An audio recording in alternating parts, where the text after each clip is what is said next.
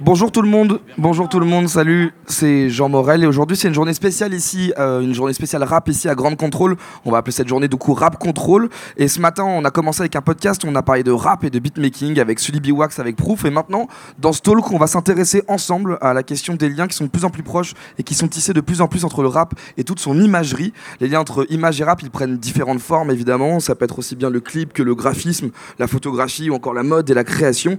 À l'ère d'Instagram et de YouTube, plus que jamais l'image, la création visuelle, la mode et la musique sont absolument indissociables. Aujourd'hui, par exemple, sortir un single sans un clip, c'est complètement inconcevable. Et euh, il semble que la musique et les artistes ne peuvent plus exister sans leur transposition visuelle. Alors autour de moi aujourd'hui, j'ai plusieurs représentants des déclinaisons visuelles du rap, que ce soit la mode avec Axel Gobila, qui est styliste et créatrice, avec la jeune garde aussi, parce qu'il y a Youssouf Dosso qui est à ma droite, qui est créateur et étudiant à l'école de mode de Casa 93 et qui a un vrai soutien visiblement. Il y a aussi des photographes, David Delaplace qui documente tout le rap français avec son appareil photo, et Fifou qui a signé à peu près trois quarts des pochettes de rap que vous avez dans votre boîte à gants. Voilà. Et donc. Et du coup, bah d'abord, je suis très heureux de pouvoir euh, échanger avec vous euh, sur ces questions-là, parce que c'est pas forcément mon sujet de prédilection. Moi, je suis vraiment journaliste musical en premier lieu, mais c'est vraiment des sujets qui viennent tellement transversaux que c'est intéressant d'en parler. Alors, je vais commencer avec euh, la même question quand même à tout le monde au fur et à mesure qu'on va, va discuter. Je vais commencer avec toi, Fifou, avec une question simple, parce que ça nous ancre un peu aussi dans l'histoire. C'est comment est-ce que toi, cette musique, parce qu'à la base, c'est la musique que tu photographies d'une certaine manière, comment cette musique est rentrée dans ta vie? Comment que c'est quoi ta première rencontre avec le rap en fait? euh, ma première rencontre, euh, je crois que c'était à 12 ans. Euh, j'ai découvert, il me semble, que, je crois que c'était wu pas Wu-Tang, c'était Fuji's. et comme j'étais déjà passionné par tout ce qui était basket américain, toute la culture afro-américaine, bah, dès que, tu, regardais un match, tu entendais ces sons derrière. Enfin voilà, moi j'ai découvert ça à travers tout mon kiff pour la NBA quand j'étais petit, quoi. Et donc, euh, ça fait euh, ouais, de, entre 12 et 13 ans que j'ai été piqué par, euh, par cette culture musicale, en tout cas. Ce qui est intéressant, que tu dis, c'est que du coup, c'est tout de suite à travers le prisme de la télévision, le prisme de quelque chose de visuel et de la NBA, que tu racontes le rapport à la musique. Ça n'a pas été un disque qu'on a ou une cassette qu'on t'a filé à l'école, ça a été tout de suite à travers des images. C'est-à-dire qu'il y avait déjà l'enjaille de la culture américaine autour de ça, ah et c'est ça qui t'a fait tomber dedans. Oui, surtout, en tout cas à cette époque, dans les, enfin, dans les, années, les fins 90, il y avait quand même enfin, les États-Unis, enfin, toute cette culture-là, c'était euh, c'était limite des ovnis pour moi. Enfin, c'était, euh, par rapport à ce que je voyais autour de moi. Euh, surtout, moi, je viens de banlieue parisienne. C'était, c'était Euro Disney, donc oui, très coloré. Enfin, c'est quelque chose qui m'a vraiment bousculé. Moi, j'étais fan de, de Michael Jordan, de, enfin, toute cette culture-là. Et quand j'ai découvert Fuji's, Wu-Tang, tous ces groupes euh, même surtout leurs clips sur MTV, tout ça, ça m'a, ça m'a, ça m'a piqué. Je suis devenu accro vraiment. Et du coup, c'est cette esthétique visuelle qui t'a marqué, qui t'a donné envie peut-être de la transposer à quelque chose dans, dans, l'univers musical dans lequel tu étais en France, c'est-à-dire le rap français, où tu t'es dit, si j'arrive moi aussi peut-être à, mettre, à retranscrire un peu ce, que ce qui me touchait dans les images à travers des images que je peux calquer au rap français, c'était un défi que tu t'es lancé par rapport à ça? Ah oui, ça c'est venu plus tard, mais... Euh, comme j'étais, je suis vraiment fan de, enfin, de, de, rap français aussi, euh, à l'âge de 16-17 ans, un peu comme un, comme un graffeur, je voulais recouvrir tout Paris euh, d'affiches. C'est-à-dire que tous les groupes que, que j'écoutais, je voulais, je voulais leur créer une image, je voulais les rencontrer, je voulais. Euh, en fait, à la base, c'était plus un truc de fan, en fait. Et, et donc, mon seul moyen d'approcher tout toute cette culture, tous ces, artistes, c'était, par, le, biais de l'art, par la. Moi, je viens du dessin. Euh, la photo, je l'ai appris un peu plus tard. Euh, donc, c'était plus du graphisme. Je faisais des, logos, des illustrations pour, pour pas mal d'artistes. Et, euh, voilà. Mais du coup, tu le faisais dans ton coin à ce moment-là en disant genre juste ça, ça, ça, ça, me titille tellement, ça me donne tellement envie de créer des choses que je le fais pour moi-même. Et t'as fini par... J'aime bien l'idée là tu vois de, parler d'affichage sauvage, j'ai envie de coller ça absolument partout sur les murs. Mais t'as fait comment du coup pour rentrer en contact avec ces artistes? C'est-à-dire tu leur envoyais des, des, créations, des trucs que tu faisais en disant bah je le fais pour moi mais peut-être que ça vous fera kiffer? Euh, Bah à l'époque à l'époque, bon, ça fait genre l'ancien, mais à l'époque, il n'y avait pas, il y avait pas Instagram, il n'y avait pas MySpace, enfin MySpace. Même ça, même ça. C'est trop ça, ça révèle, ça révèle beaucoup de choses. Non, mais MySpace, ça m'a beaucoup aidé à un moment donné. Euh, non, à l'époque, en gros, j'avais repéré des des endroits où pas mal d'artistes euh, traînaient, donc c'était les disquaires comme Urban euh, à Châtelet, où tu voyais tout, toute l'équipe d'NTM qui déboulait là-bas acheter leur vinyle.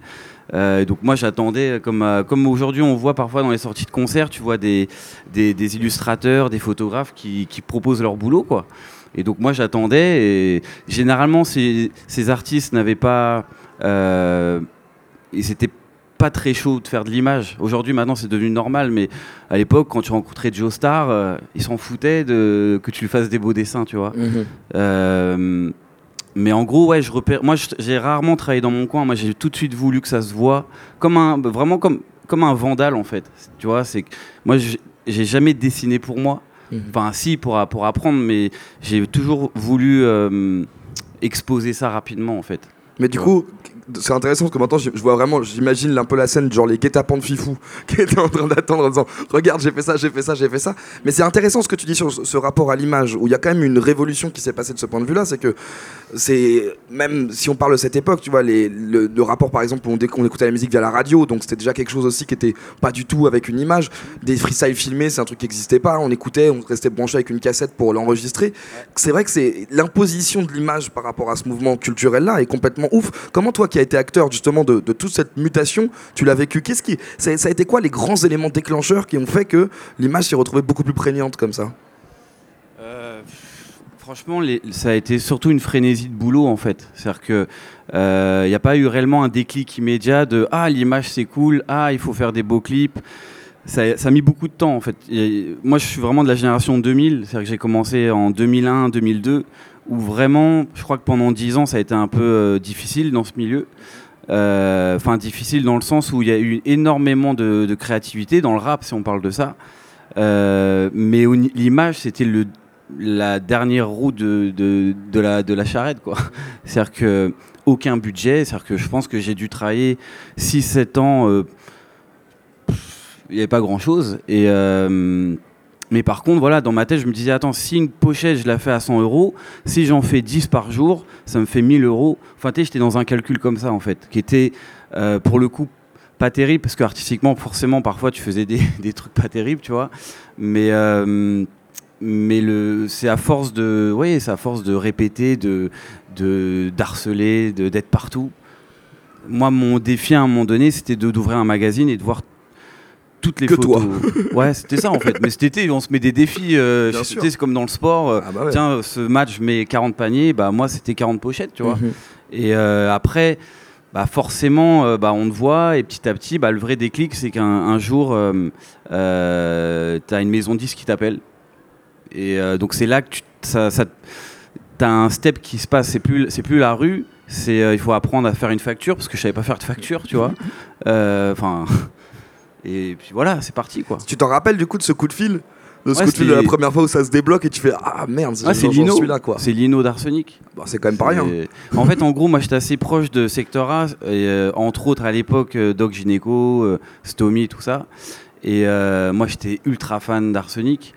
Et, je crois que c'était une fois à, Porte de la Chapelle en studio avec Gynéco il y avait Bors qui était là. euh, et il m'a dit, ouais, ce serait cool quand même. Puis voilà, on est parti, quoi. C'est la meilleure imitation de Lino que j'ai entendue depuis longtemps. Mais et, du, coup, tu as, vécu à partir de ce moment-là une, une, réelle accélération des choses où, comme tu dis, en fait, c'est intéressant parce que tu parles vraiment de cette décennie qui a été très compliquée pour le rap français parce qu'en fait, le rap français existait, mais il était associé à une crise du disque majeure où, en fait, le streaming a rechangé les choses. Mais pendant dix ans, ça a été une catastrophe euh, économique où il y avait des excellents rappeurs, mais dont la carrière ne pouvait pas vraiment exister parce qu'il n'y avait aucune rémunération associée à ça. Et, euh, euh, donc, je, évidemment, on va penser à des Salif, euh, des, des Nesbill, qui sont des rappeurs incroyables, mais qui n'ont pas eu peut-être la reconnaissance qu'ils méritaient à ce moment-là. Et ensuite, tout a explosé avec évidemment l'apparition des réseaux sociaux, mais c'est aussi encore une nouvelle économie qui s'est passée à ce moment-là, parce que toi, on commence à te contacter pour des pochettes, mais comme tout devient facile d'accès, comme on peut riper absolument tout, on est dans un rapport à l'image qui change aussi radicalement à ce moment-là. Euh, ouais, ouais, c'est complètement fou, mais euh, moi, en gros, dans le travail, j'ai toujours travaillé beaucoup, tout le temps. Enfin, je crois que j'ai jamais eu deux semaines sans faire de l'image. Enfin, c'est quelque chose, c'est une drogue, c'est une passion. Donc, euh, après, en, vivre, c'est différent. mais c'est vrai que depuis le vrai déclic, je dirais que c'était vers 2012, 2012-2013 où on a commencé à voir, en fait ça, ça vient toujours des États-Unis, hein, mais on a commencé à voir des, des artistes comme Travis, comme A$AP Rocky, qui, qui ont commencé à travailler avec des stylistes, des gens de la mode. C'est-à-dire que ça a commencé à plus se mélanger quand même. Tu vois, c'est-à-dire qu'à l'époque, il y avait, bon, même aujourd'hui, mais euh, à l'époque, il y avait vraiment un photographe que rap, euh, un styliste que rap, tu vois. Aujourd'hui, c'est quand même différent. On, touche beaucoup plus de choses. Moi, je bosse avec des stylistes ou des, des, chefs d'écho aujourd'hui qui travaillent dans le cinéma, dans la mode, dans la pub, tu vois. Enfin, y a... Mais ce qui a accéléré, c'est sûr, c'est euh, toute cette. Euh, c'est Internet, vraiment. Enfin, je, moi, j'ai jamais eu de site Internet, tu de ma vie, vraiment. J'ai même pas de book. Euh, donc ça a été compliqué et, je crois qu'à partir de 2012, je me suis dit je vais en faire. Bah, il y a eu Instagram, il y a eu tout ça. Je me suis dit, bon, bah, plus besoin, quoi. Ce qui est hyper intéressant, c'est que tu m'offres un peu une passerelle, du coup, comme, comme on est en train de parler justement de, de l'arrivée des stylistes à peu près au, au, début de la décennie des années 2010. Est-ce que, est que toi, par exemple, c'est une date, une temporalité que tu reconnais aussi, où tu as le sentiment qu'il s'est vraiment débloqué quelque chose à ce moment-là? Ouais, grave. Euh, carrément.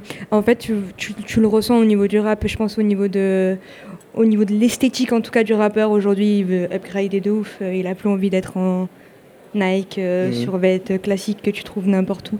Je pense qu'il a vraiment besoin d'avoir autre chose. Et euh, il a, surtout en ce moment, genre, je vois par rapport au rendez-vous qu'on fait, ils ont vraiment envie d'avoir chacun leur, leur identité. Ils n'ont plus envie d'être juste euh, la dégaine du rappeur. Ils ont vraiment envie de moi j'ai envie d'aller vers là, moi j'ai envie d'aller vers là.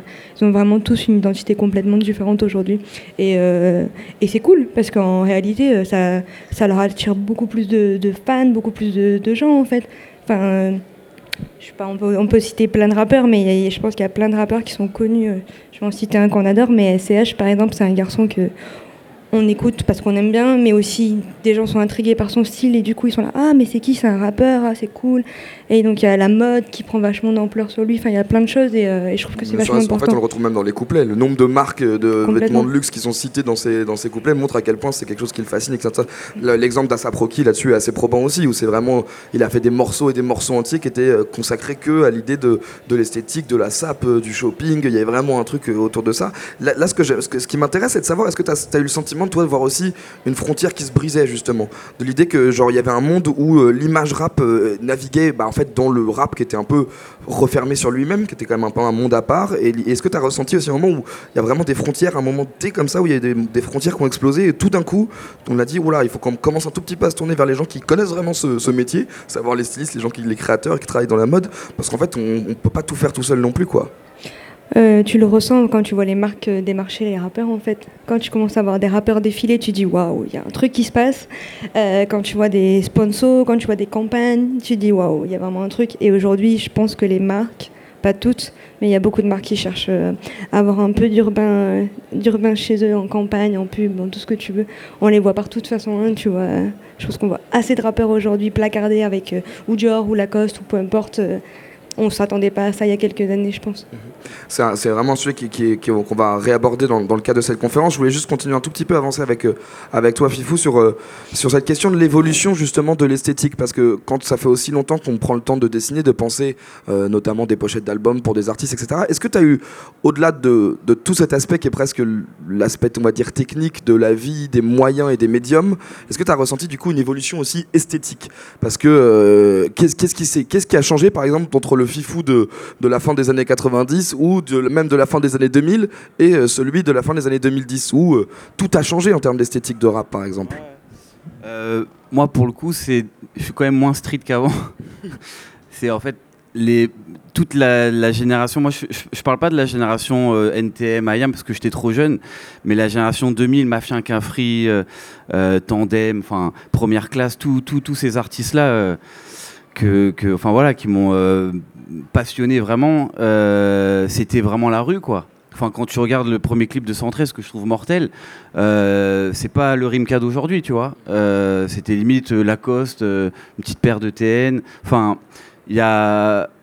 Ce qui a changé, en fait, c'est l'ouverture d'esprit des artistes. C'est-à-dire que, pour donner un exemple, moi, la première fois, j'ai shooté Mac par exemple, la toute première fois, c'était vraiment le rappeur d'Aubervilliers, tu vois. C'est la gamberge et la mentale d'un mec euh, du 93. Et je me rappellerai toujours, j'avais travaillé un shooting avec euh, Nathalie Kangiem, qui est une grande DA aussi. Et à la fin du shoot, elle lui a demandé de sourire. Il n'arrivait pas. C'est-à-dire que j'ai pas réussi à le faire sourire. C'était, était, trop tendu. Et en fait, il n'avait pas encore l'expérience euh, ni la culture de l'image, enfin, pour s'ouvrir à ce point-là. Et donc, en vrai, pour moi aujourd'hui, entre essayer de faire sourire Mac Taylor il y a 15 ans et faire Al Capote dans un sexe géant, ça a été un, grand split dans ma tête. C'est-à-dire que je me dis aujourd'hui, ce qui est vraiment cool, c'est que les rappeurs, c'est je les shoot comme des rockers en fait. C'est des rockstars. Quand tu vois, euh, je sais pas, Kobalade ou Niska, tout ça, c'est des rockstars les mecs, même Vald. Euh, je pense que Mick Jagger, euh, il y a, quand il avait 19-20 ans, il, il, était dans le même état d'esprit, genre complètement. Il n'y a pas de limite en fait, tu vois. Donc après, vu qu'il n'y a pas de limite en image aujourd'hui, c'est sûr que on est aussi dans la recherche de l'extraordinaire, tu vois, quand tu regardes les clips ou, ou moi, tous les shootings que je fais aujourd'hui, les mecs, ils veulent tous des trucs fous. Mm. C'est-à-dire que même moi, aujourd'hui, j'ai envie de limite faire un portrait simple, tu vois. Mais non, les gars, ils veulent des avions qui décollent. Euh, enfin, donc c'est plutôt cool parce que ça te met des nouveaux défis à chaque fois.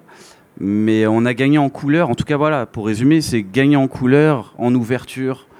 Euh, T'as SH qui, se fait des anglaises, tu vois. Mm. Enfin, il y a 15 ans, il serait fait couper les cheveux.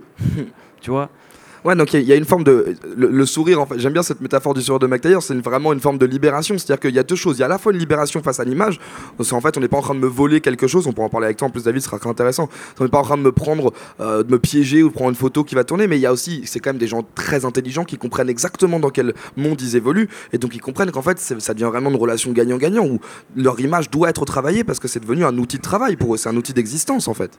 L'image, c'est trop important aujourd'hui, en fait, c'est je dirais même que c'est 50-50 en fait. C'est que tu peux avoir des artistes. Alors, il y en a certains qui prennent le choix de pas se montrer. Ça, c'est devenu limite euh, un concept. Ça devient un concept en fait. Mais euh, aujourd'hui, je crois qu'il y a beaucoup d'artistes qu'on qu'on écoute parce qu'on a été marqué par leur image. Je pense que, par exemple, au DD de PNL, je l'aurais pas pris de la même manière sans avoir vu le clip, par exemple, tu vois. C'est trop. Euh, et, au final, ça me fait penser à 15 ans quand j'écoutais, quand je voyais des clips de, rappeurs américains, quand je voyais Snoop, quand je voyais le clip, ça me, ça me marquait en fait, ça te crée des ancrages euh, visuels. Euh, voilà, donc c'est trop important. Après, c'est une grosse consommation, c'est qu'aujourd'hui, il y a beaucoup trop d'images aussi, donc mhm. après il faut pouvoir trier. Ouais, c'est vrai que quand on s'imagine qu'on a travaillé sur un shoot pendant des heures et des heures et que ça finit par une story Instagram sur laquelle on appuie en moins d'une seconde et demie, ça peut aussi être frustrant. Autre question par rapport à ça, justement, on, parle là, on est vraiment sur la question de la pochette d'album, mais la pochette d'album, elle, elle avait une place gigantesque quand on parlait justement des disquaires où c'était quand même, tu rentrais quelque part, tu savais pas forcément ce que tu allais acheter ou ce que tu allais écouter. Là, la pochette, elle avait un rôle, c'était elle, elle t'attrapait le regard, tu tournais deux vinyles et tu faisais, waouh, cette pochette est incroyable, qui ça peut être On met le, disque sur la patine et on l'achète s'il nous plaît. Là, aujourd'hui, c'est quand même réduit à un écran Spotify ou sur un, ordinateur, il est en bas à gauche et sur un téléphone, de toute façon, on le verrouille, etc. Donc, à la fois, elle est devenue très importante dans la communication, mais par rapport à, la musique elle-même et tout le travail de réflexion autour d'un disque, finalement, ça devient un peu, c'est un peu minoré par rapport au streaming quand ça va sortir. Oui, ah, moi j'avais peur de ça à un moment donné quand on parlait de, de la fin du disque, du physique, tout ça. Euh, après, on est quand même dans l'extraordinaire tout le temps. C'est que moi, mes shootings, autant ils sont sur Spotify, mais j'ai jamais fait des affiches aussi grandes de ma vie. On recouvre des immeubles, tu vois. Enfin, c'est assez fou. Donc, euh, au final, je pense que ça, ça comble bien ce, manque-là. Il y a le retour du vinyle aussi qui est assez fou. Euh, enfin, même Aya Nakamura, j'ai fait un vinyle, tu vois. Enfin, il y a vraiment ce retour du bel objet. Il y a cette recherche-là qui est intéressante. après, moi, je suis un grand consomme que sur Instagram ou euh, Behance, tout ça, enfin tous ces sites-là. Euh, ça me dérange pas plus que ça en fait. Mais euh, en plus tu peux zoomer, enfin. c'est pratique. David, j'avais du coup aussi des questions à te poser et c'est intéressant parce que le point a été fait justement sur cette question de, de, de l'idée de la libération des gens. Euh, toi, ça fait quand même t'es un, un, tellement un passionné, un acharné de photographie que t'as décidé pendant toute ta life de dire j'aurai un appareil sur WAM et je vais prendre en photo tout ce qui a un lien ou un rapport avec le rap pour en remplir carrément toutes les pages d'un bouquin.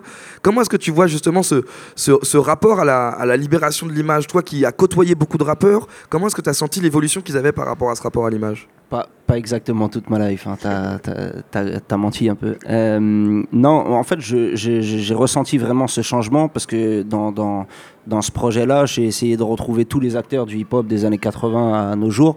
Euh, et du coup, j'ai travaillé à la fois avec des anciens et avec des gens d'aujourd'hui. Et tu, ça se voit directement quand tu es avec des jeunes, ils en ont rien à foutre. Tu dis, assis-toi même sur la poubelle, il se pose, il fait un salto, il fait un truc, on s'en fout et tu peux faire une belle photo que les anciens, ils ont du mal. Hein c'est un peu plus compliqué pour eux. Tu vois qu'ils n'ont pas eu l'habitude de ça. Il y a des mecs que j'ai pris en photo qui, qui rappaient dans les années 80. C'était la première fois qu'ils faisaient un shooting. Ils n'avaient jamais fait de photo avant. Ah euh, et tu te dis merde, le mec il rappait, j'étais pas né encore. Tu vois c'est ouf. Mais en fait, ouais, c'est ouf parce que du coup, ouais, donc c'est en fait à travers l'idée de vouloir immortaliser justement différentes époques du rap, même le rapport à l'image des différentes époques du rap, tu as réussi à le ressentir toi en tant que bah photographe. tu, le ressens totalement, tu le ressens totalement. Après, il y a, enfin, il y a plein de choses. Il y a des artistes, même aujourd'hui, qui sont pas très à l'aise aussi avec l'image. Euh, ça, ça, je pense que c'est vraiment, ça dépend vraiment de chaque artiste et de la, hum, comment dire, de la, confiance qu'il peut t'accorder. Je pense que euh, y, a des artistes, tu peux avoir des bonnes idées, mais si le mec tu le connais pas, t'as jamais travaillé avec lui, etc ça va être beaucoup plus difficile à vendre et à réaliser qu'avec un mec avec qui tu as l'habitude de croiser, qui a confiance en toi, qui te connaît, tu vois. Je pense qu'il y a aussi ce rapport-là qui est super important. Je pense que et, du coup, il y, a une véritable différence aussi dans la manière d'apprendre la photographie. Il y a justement la photographie dont tu parles en disant, euh, euh, il y a l'idée de, créer un moment, une pause, de structurer la photo, de réfléchir à quelque chose. Dans ton rapport à la photographie, tu as aussi des moments où tu, cherches à, prendre des photos qui sont justement en dehors de l'idée d'une création comme ça, euh, pensée comme posée ou comme fixe? Ouais, moi j'aime les deux. Autant j'aime construire des décors en studio et me prendre la tête, faire exactement ce que j'ai en tête. Et autant j'aime bien, des fois je prends un artiste, on va, on monte dans la voiture, on se balade on voit ce qu'on arrive à faire. Si on arrive à faire un truc cool, tant mieux. Sinon, on aura passé une bonne après-midi. Moi, ça rappelle des souvenirs et t'envoies des photos qui sont un peu différentes aussi de ce que tu as l'habitude de voir. Parce que je pense que justement, maintenant, l'image est devenue tellement importante que le, le contre-coup, c'est que des images assez naturelles, t'envoies de moins en moins. Euh, et, quand tu regardes les statistiques, euh, enfin, je parlais avec le, manager de Niska, ce qui marche mieux sur le profil de Niska, c'est une photo quand il est au grec, tu vois. Euh, parce que c'est plus naturel, les gens se mangent quelque chose qui a, l'air d'être plus réel, ça a été fait avec un portable et ça fait plus de likes que presque la pochette d'album, tu vois. Donc je pense que les gens sont aussi friands de ça et il faut, il faut les deux ce rapport de confiance, du coup, et c'est là où il est intéressant, c'est qu'il existe dans les deux cas. Il existe à la fois dans le naturel de se dire, bah, je peux embarquer quelqu'un euh, dans ma roue à côté de WAM et tout, euh, qui, dont je sais très bien qu'il va prendre des photos, mais t'arrives à te faire oublier. Et le rapport de confiance, il est aussi dans le rapport de confiance de, attention, je vais être super présent parce que je vais te diriger pour chercher à sortir une photo que toi, tu n'imaginerais pas en fait avoir potentiellement de toi-même. Ouais, carrément, carrément. Je pense que euh, que ce soit moi, Fifou ou Coria ou n'importe quel autre photographe qu'il y a, déjà, si on n'était pas, euh, tu vois, simple, on se prend pas la tête, on rigole avec tout le monde, ça serait beaucoup plus difficile, tu vois. Je pense qu'il faut être assez naturel, il faut rigoler avec tout le monde. Il faut pas oublier qu'on travaille avec des gens qui sont aussi assez jeunes, euh, des fois qu'on notre âge ou des fois beaucoup plus jeunes. Donc, euh, je l'ai vécu il y a pas longtemps. Je shootais avec un gars, il a 16 ans. Bon, j'en ai 30. je suis pas, je suis un peu plus vieux que lui. Et tu vois que c'est, faut rester tranquille, tu vois, parce qu'ils sont. je pense que euh, non, il y en a avec qui c'est, euh, enfin, ils, ils, sont speed, tu vois. Mhm. Donc euh, si toi tu es un peu trop strict, ça va être compliqué. Tu as envie de l'être parce qu'à un moment donné, il faut, faut, se concentrer. mais, mais il faut aussi savoir un peu lâcher prise et bon, vas-y, tranquille, tu vois, garder un peu la tête sur les épaules. Et faut, Enfin, c'est un peu con, mais limite, faut être un peu le grand frère de tout le monde. Tu rigoles et tu t'en fous, et puis vas-y, allons-y, quoi. Ouais, bah en même temps, c'est le propre du photographe de savoir s'adapter à toutes les situations aussi. C'est exactement ce qu'on demande à quelqu'un qui a un objectif, c'est de savoir se mettre en situation. Totalement. Je pense que quand tu prends des photos comme ça dans la rue, on s'en fout, mais quand tu commences vraiment à travailler avec les gens, que tu gagnes leur confiance et que tu essayes de retranscrire leur image, forcément, il faut, il faut respecter quelques codes, quoi. Il y, a du coup quelque chose en fait qui, on, là on parle du rapport de l'image au rap, mais dans la culture et dans l'esthétique rap, qui est quand même cette musique qui par définition est la musique des autodidactes, où on a appris à faire de la musique avec un sampler, on a appris à, juste à pouvoir rapper parfois sur un beatbox. Il y a ce truc-là dans votre parcours à tous les deux qui est aussi le, le, de, on se fait tout seul quoi. C'est juste parce qu'on a cette fibre-là qui nous plaît et, euh, et en fait y a, on, peut, on peut apprendre la photographie, ça existe, mais j'ai l'impression que c'est quand même sur le terrain que vous avez euh, toujours bah, tout essayé, toujours tout tenté. Je pense qu'il n'y a pas, il y a pas de meilleure, euh, je pense qu'il n'y a pas de meilleure formation que, que, le terrain. Tu peux faire euh, toutes les écoles que tu veux, euh, ce que tu voudras vraiment apprendre et ta manière de travailler, tu la gagneras que en expérience sur le terrain. je crois que le premier appareil photo que j'ai acheté, c'était 2011, 2012, et tu, tu, le prends, t'essayes, t'essayes, t'essayes, t'essayes, et à un moment donné, tu arriveras. C'est la détermination qui fait le talent. C'est ça, ouais, c'est vraiment la comparaison avec le rap, c'est que vraiment c'est au bout du huitième freestyle que potentiellement tu commences à rentrer des rimes qui sont un peu solides. Ouais, c'est ça, il n'y a jamais un mec qui a pris un micro, il a posé et bim, c'est Michael Jackson. Ouais, c'est sûr et certain. Mais il y a aussi la question, la question du rapport à la photo, c'est vraiment des questions très naïves parce que je suis zéro photographe, donc si je dis des conneries, évidemment tu me, tu me, tu me grondes direct. Mais non, dans ce... un tacle. voilà, ça c'est beaucoup plus sympathique. mais en gros, euh, c'est vrai qu'il y a aussi ce rapport à la photographie où on photographie parfois sans avoir forcément une idée de la finalité. Ce que je trouve hyper intéressant parce qu'en fait c'est rare ces, ces, métiers-là où on, fait quelque chose sans savoir à quoi exactement ça peut, à quoi ça peut servir. Je pense que c'est encore plus réel, même quand tu vas faire des pochettes d'albums, je pense que Fifou dû le vivre un milliard de fois, euh, tu peux avoir réfléchi tout un concept, et tu peux créer exactement ce que tu as envie, t'envoies trois photos à l'artiste et ça se trouve il va sélectionner une photo de presse où c'est juste un portrait qui a rien à voir avec tout ce que tu avais bâti et donc comme quoi la finalité tu, tu sais jamais où ça va mhm. Enfin, tu sais jamais où ça va arriver. Moi, ça m'arrive assez fréquemment. Maintenant, j'en vois plus. J'en vois que ce que j'ai envie de. j'en vois que ce que j'ai envie de mettre. Si ça passe pas, on montrera autre chose. L'expérience encore une fois. Mais ça t'arrive, ça t'arrive tout le temps. En fait, tu présentes, euh, tu présentes un, vraiment ce que tu as réfléchi, ce que, tout ce que tu as voulu concevoir et. Euh, ça se trouve le mec il préfère un autre portrait et puis voilà tu peux rien y faire euh, ça c'est vraiment en fait c'est tout cet envers du décor qu'on n'imagine pas mais par exemple est-ce que tu as eu le sentiment euh, doit dans l'évolution parce que ça va nous permettre ensuite de parler vers la question du stylisme de est-ce que les, shoots photos il y a aussi, vous avez vu quelque chose changer? C'est-à-dire que, est-ce qu'il y a eu vraiment, l'espace de 10 ans, une, révolution? Est-ce qu'il y a plus de gens qui contrôlent? Est-ce que, genre, réussir à obtenir justement un lien de proximité, d'intimité avec, euh, avec un rappeur, c'est quelque chose qui est plus difficile à faire qu'avant? Ben, moi, avant, je travaillais pas tant avec des maisons de disques, donc je pourrais pas vraiment dire. Je crois que j'ai commencé à bosser avec eux depuis 2017, euh, seulement après la sortie du livre. Euh, j'ai commencé à vraiment faire des pochettes et du coup de la clientèle. Avant, je travaillais plus avec des artistes en direct, en fait, donc j'avais pas forcément grand monde derrière moi pour me dire ce qu'ils voulaient ou ce qu'ils voulaient pas. Euh, mais aujourd'hui, moi, ce que je remarque en tout cas, c'est que oui, ils sont plus pointilleux sur beaucoup de détails. Euh, ça, va être difficile aujourd'hui de vendre une idée sans, sans montrer un mood board, euh, sans présenter un styliste, sans vraiment envoyer ce que tu as envie de faire. Mhm. Je pense qu'il y, y, a un contrôle qui est peut-être un peu plus, un peu plus poussé qu'avant. Je pense qu'ils font un, peu plus attention à leur image et tant mieux. Et est-ce que tu t'aurais, au moment par exemple où te vient l'idée de ce livre, du livre que tu as sorti, est-ce que ça, que j'ai l'impression quand même que quand tu dois avoir cette idée euh, en premier lieu, ça paraît presque irréalisable de se dire genre réussir à rencontrer tout le monde, prendre le temps, euh, trouver un truc qui leur convienne, qui finalement il te donne l'autorisation de pouvoir diffuser la photo. C'est vrai que ça, moi j'ai l'impression que c'est genre un, truc, c'est un travail titanesque en fait de réussir à, condenser tout ça. Je t'avoue, on n'a pas fait trop attention aux autorisations.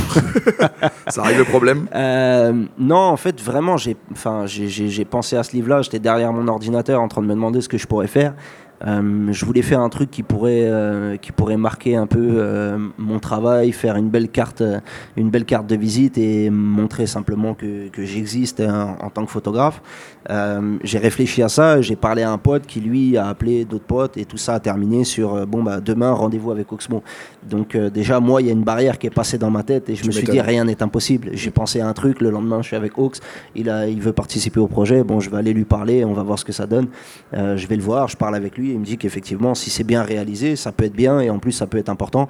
Donc, euh, vas-y, faisons-le. Après, il y a toujours des moments où tu. Je pense que dans, dans, la carrière de n'importe qui, que ce soit de la photo ou non, il y a toujours des moments où tu vas dire Putain, en ce moment, j'avance pas, c'est un peu chiant. Euh, limite, tu as envie d'abandonner et il se passe un truc. Bam, il y a un nouvel artiste qui arrive, il y a un mec qui a entendu parler de toi, qui savait pas, un autre gars qui revient. Et puis tu continues et arrivé un jour, tu dis ah merde quand même, il y a plus de 400, 500 personnes. Ouais, c'est bon, on est bon, tu vois, on peut le lancer.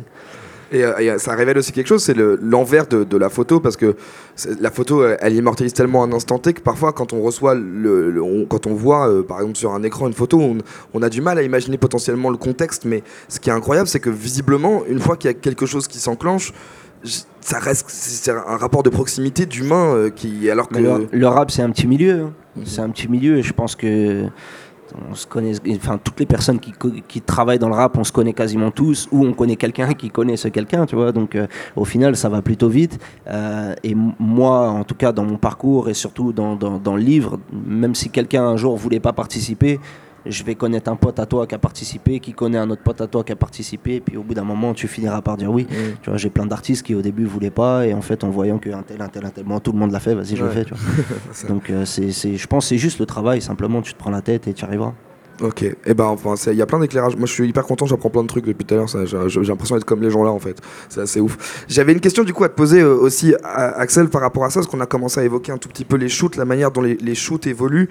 Euh, est-ce que toi aussi, du coup, tu as vu une sorte de d'évolution euh, entre les premiers moments où on t'a demandé justement de venir dire on a besoin d'avoir un, regard différent, un regard supplémentaire, de d'habiller quelqu'un, de penser à quelque chose d'esthétique, et aujourd'hui le fait où, visiblement ça devient complètement incontournable et genre ça, ça devient rare d'avoir euh, des photoshoots où on n'a pas euh, un regard extérieur que le photographe et l'artiste photographié. Je vais juste raconter une anecdote qui est hyper drôle. D'ailleurs, c'est mon premier shooting avec Fifou. Et euh, c'était hyper cool. Et c'est vrai que euh, le rappeur n'était pas encore à l'aise avec, euh, avec le stylisme. juste parce qu'en fait, à la base, il comprenait pas pourquoi il, pourquoi y avait pourquoi il y avait une styliste en fait il sait très bien s'habiller. Parce que c'était comme ça avant en fait. Ils n'avaient pas besoin de quelqu'un vienne pour te dire bah habille-toi comme ça. Il est là mais pourquoi tu veux m'habiller en fait? Je sais très bien m'habiller tout seul et c'est vrai qu'aujourd'hui, on m'appelle et on me dit Non, mais par contre, euh, là, euh, j'ai une promo, ça va durer 10 minutes, c'est une radio. Oui, mais il y a quand même quelques petites photos qui vont être faites sur Instagram. Est-ce que tu peux m'habiller, s'il te plaît? C'est passé à un extrême. Euh, enfin, où c'est complètement fou. Parce que la radio, on est tous d'accord qu'on voit rien, mais il y a quand même une story qui passe et là, il faut que je t'habille. Mais, mais c'est complètement dingue. Mais c'est toi qu'est-ce qui t'a amené justement à, à cette, à cette envie-là de. Parce que je, me doute qu'il y a la passion justement de, de, du vêtement, de l'esthétique, etc. Mais qu'est-ce qui t'a orienté vers l'idée que ce soit vers le rap et travailler avec des rappeurs? Pourquoi est-ce qu'il y a ce truc particulier où, où ça, ça t'intéresse, ça t'interpelle peut-être davantage qu'autre chose? Euh, Je lis Shoes Up depuis très très longtemps. Et euh, un peu en cachette, parce que mes parents étaient un peu anti-rap, comme je pense beaucoup de parents à l'époque. Euh, et voilà, je suis montée à Paris, je faisais complètement autre chose à la base. Et suis up chercher une styliste et euh, je me suis lancée là-dedans. Et voilà. Et en fait, on a shooté SCH pour un shooting pour Shoes Up. Et il y avait du coup le label Warner qui était là et qui m'a bien aimé et qui m'a dit bah c'est parti et je commence à faire des pochettes d'albums. Mais tu peux peut-être expliquer pour les gens qui nous écoutent ce que c'est exactement Shoes Up parce que c'est vrai que typiquement moi je suis quelqu'un qui a découvert euh, le magazine uniquement via l'image en fait et via les photos où genre c'est récemment que je me suis dit c'est incroyable ce mag il revient tout le temps dans, dans, mon newsfeed et tout il y a toujours des photos de ouf et en fait c'est marrant parce que ça veut dire que d'une certaine manière c'est grâce à ton travail du coup que je me suis retrouvé à tomber dessus mais qu'est-ce que c'est que l'histoire de ce magazine et, qu'est-ce qu'on y trouve? Pourquoi est-ce qu'il y a maintenant ce, ça, moi ça me paraît extrêmement lié justement avec la question du rap et l'esthétique rap aujourd'hui. Euh, Shoes Up, c'est un magazine de streetwear qui à la base était un magazine de basket. Euh, qui a pris un petit tournant euh, un petit peu avant que je sois arrivée, c'est-à-dire il y a deux ans. Moi, quand je suis arrivée, du coup, il fallait que j'amène encore plus une touche mode parce qu'il s'était rendu compte qu'il fallait vraiment que les rappeurs aient une image.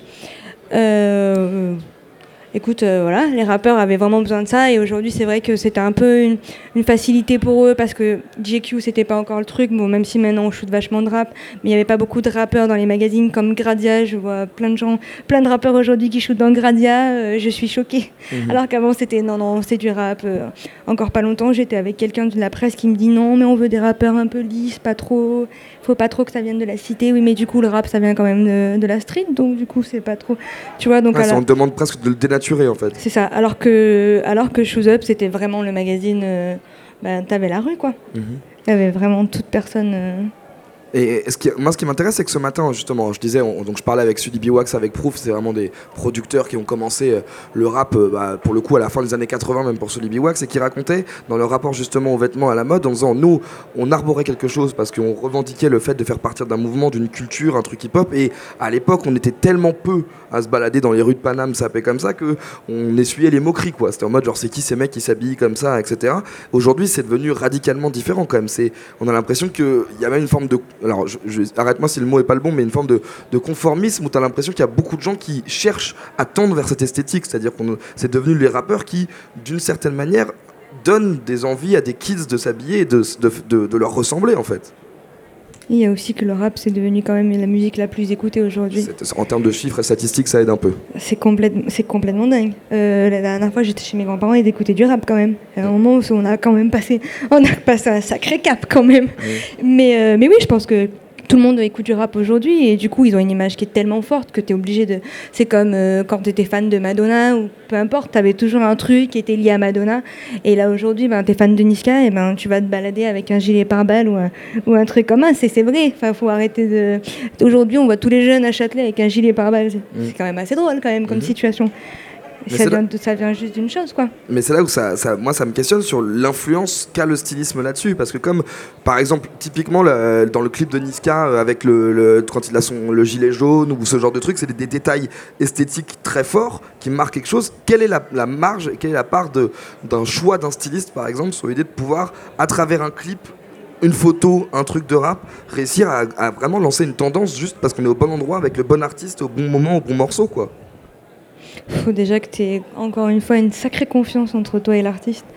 Euh, ça va que ça se, passe, ça, se passe bien, mais c'est vrai qu'il y a des fois où il n'y a pas ce feeling-là et du coup c'est un peu plus compliqué. Encore une fois, bah, la personne n'est peut-être pas forcément à l'aise à avoir un styliste, etc. Mais, euh, mais c'est vrai que c'est beaucoup de discussions entre, moi et, et l'artiste en général. J'essaye en fait, j'essaye toujours de faire un mood board qui est assez fou pour redescendre un petit peu le truc et pas arriver bas et on n'arrivera jamais euh, du bas à remonter ou plutôt viser haut et on, on descend au fur et à mesure euh, le truc quoi tu vois. Et, euh, et oui donc euh, même avec Niska ça se passe comme ça tu vois. On propose des trucs Oh, ça se passe très bien maintenant mais au début c'était proposer des trucs hauts et au fur et à mesure on, on redescend des trucs. Ça se passe pareil avec tout le monde au final.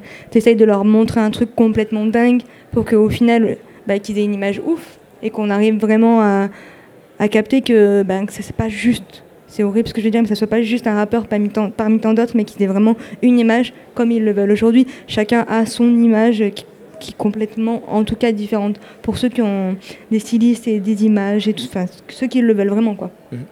Quand tout à l'heure, quand, quand tu répondais, tu évoquais la question des shootings avec les magazines, on disait oui, mais on n'a pas forcément envie de l'associer à une image euh, de la rue, euh, des quartiers, etc. À l'inverse, j'ai l'impression et, et qu'on retrouve de plus en plus maintenant une forme d'appropriation culturelle de ce mouvement musical et culturel, parce que on le retrouve maintenant partout sur les podiums. Euh, Il y a n'importe quel défilé, on a l'impression que le rap, ou en tout cas la culture urbaine, la culture street est de plus en plus représentée. Comment, en tant que styliste, tu vois le truc? Est-ce que tu as le sentiment que les grandes maisons, les grands couturiers commencent à se dire mince, la créativité, quand même, elle, elle vient plus de, ce- de ce milieu-là que peut-être de nous-mêmes Ils ont plus le choix. Ils ont plus le choix. Ils ont plus le choix, faut se dire ce qui est. Enfin, à un moment, euh, ils achètent tous de la marque, ils ont tout ça toute la journée. Ça veut dire que tu es en train de te cacher. euh, Enfin, c'est c'est ridicule. Lacoste a été porté quand même par tout le rap à la base. Mhm. Faut dire ce qui est. Si tu veux pas que la, si Lacoste collabore pas avec du rap, à un moment donné, il n'y a, plus rien qui circule. Tu vois ce que je veux dire Et c'est vrai que quand tu vois un- du Louis Vuitton qui est porté par des rappeurs, c'est toujours un peu intriguant. Euh, et je pense qu'il y a des grosses marques aujourd'hui qui ont envie de qui ont envie de collaborer avec eux pour la simple et bonne raison que ça leur ouvre d'autres opportunités que juste euh, la personne qui est archi friquée et qui peut se le payer. Il y a énormément de rappeurs euh, aujourd'hui qui peuvent s'habiller en n'importe quelle euh, marque. Pas toutes, mais, euh, beaucoup. Mais co- comment, comment est-ce que tu expliques le fait qu'ils aient mis autant de temps Parce que le, cas de Lacoste, il est quand même hyper symptomatique, tu vois. Comment est-ce qu'ils ont, pourquoi est-ce qu'ils ont mis autant de temps entre le moment où Arsenic euh, donc sort quelques gouttes suffisent, où le croco il devient omniprésent, tous les, tout, le- tout le monde commence à emporter. La stratégie en premier lieu de Lacoste, c'est dire on va sortir une ligne club avec un croco argenté qui va être quatre fois plus cher pour faire en sorte que les gens puissent plus s'acheter nos marques et nos fringues qui sont censées être des marques de luxe. Et ensuite, tout d'un coup, face à quelque chose, se disent ah bah finalement, moi la squale, super égérie, euh, on a hyper envie de bosser avec lui. C'est vraiment, moi, c'est c'est une question très très naïve, mais qui m'intrigue de ouf. J'ai l'impression que le revirement, il s'est fait en l'espace de deux ans, quoi. Qu'est-ce qui a été suffisamment fort pour que ce, ce genre de choses existe C'est ce que je te disais, en fait, le streetwear, c'est quand même vachement présent aujourd'hui. Et, et le rap, c'est trop, trop important. Ils sont en train de perdre trop de personnes qui n'écoutent pas de rap aujourd'hui. Si tu ne te mets pas là-dedans, tu te fermes à, à quelque chose. Les, les- allez, je vais peut-être mentir, mais 90% des jeunes écoutent du rap. Ouais. Si tu... Je pense que ce qui change aussi, c'est que par rapport à quelques années, euh, tu te retrouves à la fois bah, dans les maisons disques, dans les grandes marques et un peu partout, avec des gens qui travaillent dans ces marques-là, qui écoutent du rap, ce qui n'était pas le cas avant. C'est vrai qu'il y a enfin à la tête, en effet, des instances dirigeantes. tu l'as dit, ta grand-mère écoute du rap maintenant. Donc je pense qu'aujourd'hui, tout le monde écoute du rap et que ça aide aussi pas mal à, à avancer quelques trucs, tu vois. Ouais, mais dans les maisons, ils sont encore quand même vachement bloqués. hein. Non, non, mais je te, je te dis pas le contraire. Mais en tout cas, pour les marques qui ont fait une avancée et qui ne sont pas réveillés du, du jour au lendemain, euh, tiens, on va mettre du rap. Je pense qu'il y a aussi des gens en interne euh, qui ont dit bon bah c'est bon maintenant, euh, qui leur ont ouvert les yeux et qui leur ont dit bon, euh, on En peut fait, plus on, passer à on côté. peut tu vois. célébrer le fait qu'il y a des gens qui soient partis à la retraite, c'est ça que je veux dire. Exactement. Exactement. qui sont. Comme quoi la canicule, ça aide. La canicule a recréé le stylisme dans le rap. Je pense qu'on peut- on a la punchline de toute cette conférence. Mais c'est de, de- aujourd'hui, par exemple, dans, parce que c'est intéressant. Tu disais quand même, il y a encore des grandes maisons qui restent très bloquées là-dessus. Pourquoi est-ce qu'il y a encore ce clivage-là? Qu'est-ce qui fait que ça Comment est-ce qu'on explique encore que les gens soient si arriérés et si bloqués sur cette question du, de l'esthétique du rap, de l'urbain, du hip-hop, quoi Euh, Parce que c'est horrible là, ce que je vais, je vais dire, mais on est d'accord que dans tous les rap français, il y a quand même beaucoup de violence. Et du coup, ben, ils sont encore un peu réfractaires à ce genre de truc. Euh, même si je pense que pour moi, aujourd'hui, ça, ça nous choque plus. Mais c'est vrai que les marques sont encore un peu réfractaires à, à ce genre de petits détails. Donc en fait, c'est Ça leur fait un peu peur. Ouais, c'est la question du discours encore qui est véhiculé par cette musique qui peut potentiellement toujours les, les bloquer. Qu'est-ce que, qu'est-ce que du coup, toi qui es vraiment une, une actrice qui, qui, qui travaille qu'est-ce que c'est quoi du coup ton travail au quotidien pour cette culture, pour faire en sorte justement de, de continuer à dire moi c'est bon, je suis une militante, j'aime trop ça et je me bagarre et je fais en sorte, tu vois, euh, shoes up, etc. C'est chaque choix de, de vêtements, je pense qu'il est, il implique quelque chose de fort, quoi. Euh, ouais, c'est vrai que je me, je me bats un petit peu avec les marques pour leur comprendre que qu'on amène une autre image aujourd'hui. euh, bah, même avec les photographes, euh, il y a plein de fois où on shoot des covers et ça marche pas. Et euh, non, mais pas cet artiste. On, bah, on se bat un petit peu. Le fait que ça soit peut-être Fifou qui soit là, moi, etc. Il y a une image qui se crée, ça pousse un peu la marque à dire bon, peut-être que. Mais c'est vrai que je me bats très souvent avec les marques qui comprennent pas trop bah, pourquoi. pourquoi quoi Enfin, pourquoi tu veux que mon art- pourquoi tu veux ton artiste habite dans ma marque alors que ma marque elle est très bien sur euh, Laisse, laisse-moi sur des. Gigi Hadid ou des trucs comme ça. Laisse-moi tranquille avec ta main. tu vois donc euh, en fait euh, c'est oui c'est un petit un petit peu une bataille mais euh, mais après comme il disait il y a énormément de marques aujourd'hui. Il y a des RP qui sont qui sont là et qui, qui sont connectés au rap et qui captent que en fait ça se passe ça.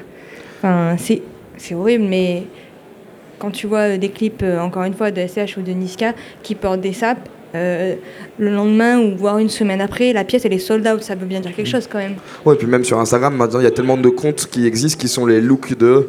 où tu as carrément des gens qui veulent juste. C'est le seul référence, c'est de se dire à quel moyen, dans le rapport d'identification, c'est à quel moment est-ce que je peux ressembler le plus possible à tel ou tel rappeur dans tel ou tel clip. Carrément, C'est un truc carrément. SCH look quoi. Ouais. C'est le truc le plus. euh, alors moi j'étais choquée la première fois que j'ai vu ça. Il y a tout est écrit quoi. C'est Mm. comme à l'ancienne, euh, t'avais les magazines où t'avais la, la star et à côté on te disait où acheter, c'est exactement la même chose. Je- SCH poste le truc et dix minutes après t'as déjà euh, achète-le là, le lien, machin, et t'es là. Waouh! Ouais, c'est des machines, c'est des machines les gars. Surtout, ils, portent, ils portent des sapes qui paraissent improbables. C'est-à-dire que moi, par exemple, la dernière fois que j'ai vu SCH, j'étais vraiment fasciné par sa paire. C'est c'est les- les- la- c'est un nouveau truc qui arrive, mais les paires de Salomon, des vêtements euh, super, euh, super techniques, etc. Et tu te dis, il y a quand même des gens qui sont. Tu pourrais jouer la carte de la sécurité. SCH, c'est un mec qui risque énormément en termes de style. Il, tente vraiment des trucs de ouf quand même. Enfin, peut-être que c'est moi qui suis trop euh, normie, mais euh, mais il y a quand même un truc où il y a une vraie revendication, il y a un vrai message dans la manière dont il sape. C'est vrai que c'est une partie de plaisir de travailler avec lui parce que, parce que je pense qu'à chaque fois que je le vois, je lui ramène un truc plus fou. Il est là, chaud, chaud, chaud, là, t'es sûr? Oui, oui, c'est chaud. C'est vrai qu'il est hyper ouvert sur la mode, il est hyper connecté, il regarde vachement de trucs. Euh, du coup, on a un réel échange. Euh, c'est limite, euh, tiens, t'as vu ce défilé, euh, on échange vachement. Donc, du coup, je peux vraiment lui proposer des trucs dingues. Et du coup, dans sa tête, il est vraiment actuel au niveau de la mode. Enfin, tu vois, il est vraiment connecté au truc. Chose que d'autres rappeurs ne peuvent pas avoir et qui sont plus connectés au style des Migos, tu vois ce que je veux dire? David, David, il est évoqué du coup le fait qu'il y a, il y a un- l'idée enfin que dans les grandes structures, etc., il y a une forme de, le, terme va être bizarre, mais l'idée qu'il y a enfin des gens qui, une nouvelle génération qui remplace l'ancienne. Là, c'est du coup pour ça que c'est intéressant que je me, je me tourne vers Youssouf parce que pour le coup, c'est toi qui incarne la relève ici euh, sur, sur, ce plateau d'invités. Alors, une première question. Donc toi, tu es encore étudiant, euh, tu travailles notamment dans, dans, dans, dans une école qui s'appelle Casa 93. Euh, Est-ce que tu peux juste nous expliquer rapidement, parce que j'ai l'impression que c'est un lieu qui a l'air assez ouf dans la liberté, dans la manière de pouvoir justement laisser des gens qui sont passionnés par cette, cette esthétique, par cette culture, de créer quelque chose. Bah alors, Casa 93, c'est une école de mode engagée euh, qui est sans condition de diplôme. C'est de 18 à 25 ans. Et euh, c'est des jeunes qui soit n'ont pas eu la possibilité d'aller euh, dans des écoles de mode lambda, classiques, ou soit qui ont été dégoûtés un peu de, ces écoles-là et qui ne savaient plus trop où se tourner dans la mode. Et donc Casa, c'est un peu une porte ouverte.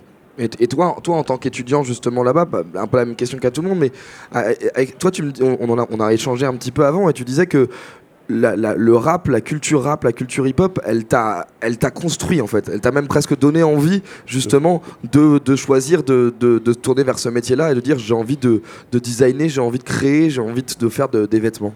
Bah, en fait, dans le rap, ce que je trouvais dommage, c'est que je trouvais qu'il y avait une uni- uniformisation un peu de, dans les tenues. Tous les rappeurs s'habillaient un peu pareil. Je trouvais que ils avaient un catalogue de marques un peu et ils n'allaient pas ajouter une marque dessus. Tu vois ce que je veux dire Si c'était pas du Nike ou du Adidas, du Lacoste, ils n'allaient pas porter. Et ça, je trouvais ça dommage. Parce que dans l'esprit et dans leur tête, tu voyais qu'ils étaient très créatifs, mais que ça se. Tu ne le voyais pas sur leur apparence. Mm. Et ça, je trouvais ça dommage. Ouais, donc en fait, ce que je veux dire, c'est qu'il y a aussi un truc où ils étaient que uniquement fixés sur la question du logo. Ouais. C'est-à-dire que la revendication de ce que tu portes, elle passe par la marque que tu portes, pas forcément par le vêtement lui-même. Ouais, c'est ça. Toi, c'est vraiment un truc sur lequel tu as envie de bosser, c'est ça qui Bah, t'intéresse moi, c'est ça qui m'a vraiment interpellé. Ok. Toi, le. Pardon, vas-y. C'est cette attache à la marque qui m'a. Ok. Et toi le, toi, le rap, du coup, je- comme tu as 19 ans, euh, je me dis que t'as, t'as- pour le coup, la- le monde sans rap, c'est quelque chose que tu n'as jamais connu. Ah ouais, j'ai pas Ça, connu du c'est vraiment- Ah ouais. Mais voilà, ça, ça a toujours. Ça, a été immédiatement dans ta vie ça a été- est-ce que- Non. qu'est-ce Je suis à- vers 8 ans. Ok. 8 ans. Au début, euh, la musique, c'était ce qui passait à la télé. Mhm. Et après, ouais, c'est un ancien qui me faisait écouter des anciens sons. Il me disait, ça, c'est la vie, ça, c'est la vie, écoute. Et au fur et à mesure, je m'intéressais, j'écoutais, j'écoutais. Et, et pourquoi est-ce que tu as autant accroché justement? Qu'est-ce qui t'a t'a plu avec ce avec cette musique là Qu'est-ce qui- parce que si tu- encore une fois pareil, c'est un peu comme Fifou au début où il parlait de la télévision, des images, etc. Toi, ça a tout de suite été aussi à la fois musical et esthétique. C'est le, visuel aussi qui te parlait beaucoup? Bah, je, je pense, euh, comment dire, je trouvais que c'était la musique la plus proche de moi. C'est pour ça que j'ai tout de suite accroché. Ok. Et, et qu'est-ce qui t'a donné envie? Est-ce que que est-ce que c'est vraiment ça qui t'a donné envie d'être créateur? Qu'est-ce qui qu'est-ce qui c'est quoi le truc moteur à travers cette culture là À travers cette culture. Ouais, où tu t'es dit genre euh, bah voilà, ma vie ça va être ça, ça va être Casa 93 et je veux dire j'ai envie de faire ça. J'ai envie de mettre mes mains, j'ai envie de leur montrer qu'ils peuvent mieux se saper. Mais c'est ça. Mais c'est- en fait, tu vois, moi, quand j'étais un peu plus, plus jeune, j'avais pas assez d'argent pour m'acheter des, des ensembles Nike ou Adidas. Donc à chaque fois, euh, je faisais avec ce que j'avais. Donc j'essayais de créer des tenues pour être stylé, tu vois. Mhm. Mais à chaque fois, j'étais un peu dans un délire de folie. Les gens, ils me prenaient pour un fou, limite, tu vois. Mais je m'habillais bien et moi, je kiffais. Et les filles, elles kiffaient aussi. Mhm. C'est ça.